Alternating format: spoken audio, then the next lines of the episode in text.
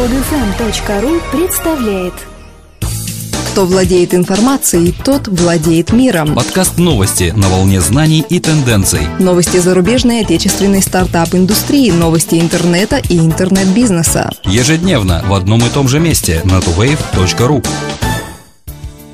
Здравствуйте! Сегодня 12 февраля 2013 года и с вами в студии, как обычно, Елена и Дмитрий. Онлайн-сервис CarFin получил 400 тысяч от Prostor Capital и Moscow Seed Fund. CarFin помогает покупателям приобретать автомобили в кредит через интернет. В его основе взаимодействие с банками и лизинговыми компаниями, автодилерами, интеграция с автомобильными порталами. Сервис позволяет провести сравнительный анализ на основе стоимости владения, сравнить предложения банков и лизинговых компаний по выбранным автомобилям. Затем можно заполнить анкету на сайте и предоставить свои данные выбранные банки или лизинговые компании, получить подтверждение сделки выбрать дилера и страховую компанию и подтвердить свой выбор, запустив сделку. Команде CarFin для принятия положительного решения от инвесторов необходимо было в определенные сроки достичь хороших показателей согласно условиям трехмесячной программы акселерации GTI Labs компании Global Tech Innovations. По словам управляющего директора Prostor Capital Алексея Соловьева, им понравилась бизнес-модель команды CarFin, а с помощью бизнес-акселератора GTI Labs они получили возможность посмотреть динамику развития проекта и гиб гибко подойти к инвестиционному процессу. Инвестиции будут направлены на масштабирование развития продукта, а также увеличение количества партнеров.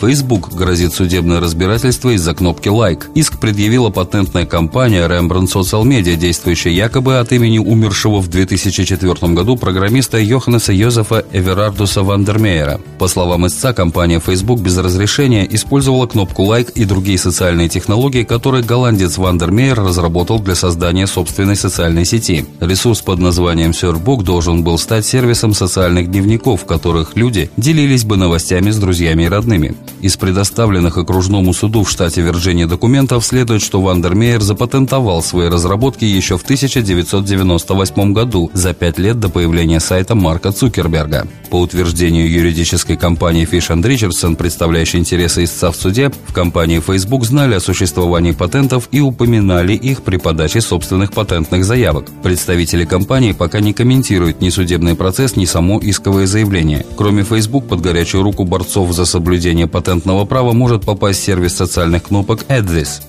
По данным Комскор, Россия занимает четвертое место в мире по просмотру видео в интернете. Кроме того, у России самый высокий в мире уровень проникновения видео. 90% российских пользователей интернета в течение месяца смотрели видео онлайн. В декабре 2012 года количество уникальных просмотров видео онлайн в России составило 55,5 миллионов. Это четвертое место после Китая, США и Японии. В декабре 2011 47 миллионов пользователей Рунета просматривали видео онлайн, что составило составила 89%. То есть процент россиян, пользователей интернета, просматривающих видео онлайн, растет из года в год. Стоит отметить, что данные исследования не включают видео, просматриваемые на планшетах и смартфонах.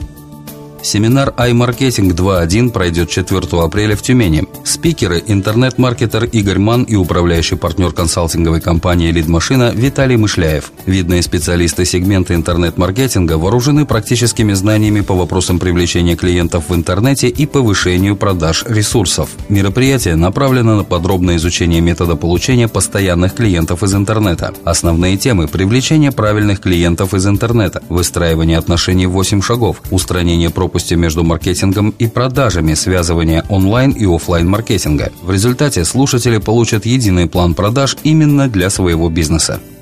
Ровно год назад, 12 февраля 2012 года, компания Airbnb открыла свой офис в России. За этот период количество бронирования через сайт Airbnb увеличилось на 1625%. Основанная в 2008 году в США, компания Airbnb стала уверенно пробиваться на туристическом рынке. Число людей, присоединившихся к сообществу, неукротимо росло, как и количество предлагаемого для аренды жилья. К концу июня 2012 количество бронирования через сайт достигло 10 миллионов миллионов. Первыми со стороны России интерес к гостевому туризму проявили Юрий Мильнер и Алишер Усманов, чей фонд действий Global летом 2011 стал совладельцем Airbnb. Сейчас Airbnb предлагает около 3000 апартаментов для проживания в России. Это на 400% больше, чем в 2011 году. По результатам исследования Airbnb осенью 2011 через сайт компании ежедневно путешествовало около 180 российских туристов, а в 2012 году уже 1200 россиян. Пока наибольшей популярностью у иностранных гостей пользуются Москва и Санкт-Петербург, но постепенно среди предложений появляются и другие города. Расширение географии путешествий по всей стране является одним из основных направлений развития сервиса.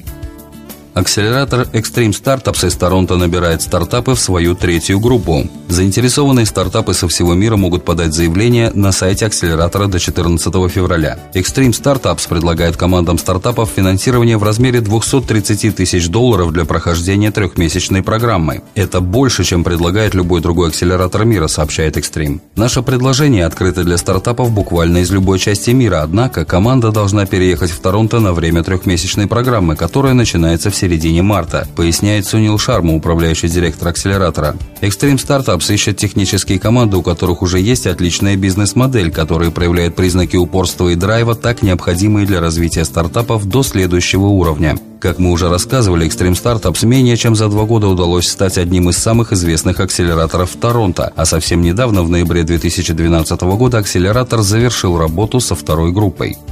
12 февраля 1954 года в Кэмдене, штат Нью-Джерси, появился на свет Филипп Циммерман, известный американский программист-криптограф. В 1991 году он создал знаменитую на весь мир программу Pretty Good Privacy, которая считается одним из самых популярных программных обеспечений, предназначенных для кодирования и цифровой подписи. Pretty Good Privacy, сразу же опубликованная автором в интернете, стала первой широко доступной программой шифрования, в которой использовался открытый ключ. Власти США в течение трех лет безуспешно обвиняли Циммермана в незаконном распространении криптографического ПО за пределы страны. Но предусмотрительный программист выиграл дело, поскольку исходный код программы опубликовал в обычной книге издательства MIT Press. А уж перевоз бумажной продукции за пределы США с последующим сканированием и компиляцией кода никак не противоречил законодательству Соединенных Штатов. В 1996 году Циммерманом была основана компания PGP Incorporated, а также выпущена первая обновленная версия Pretty Good Privacy.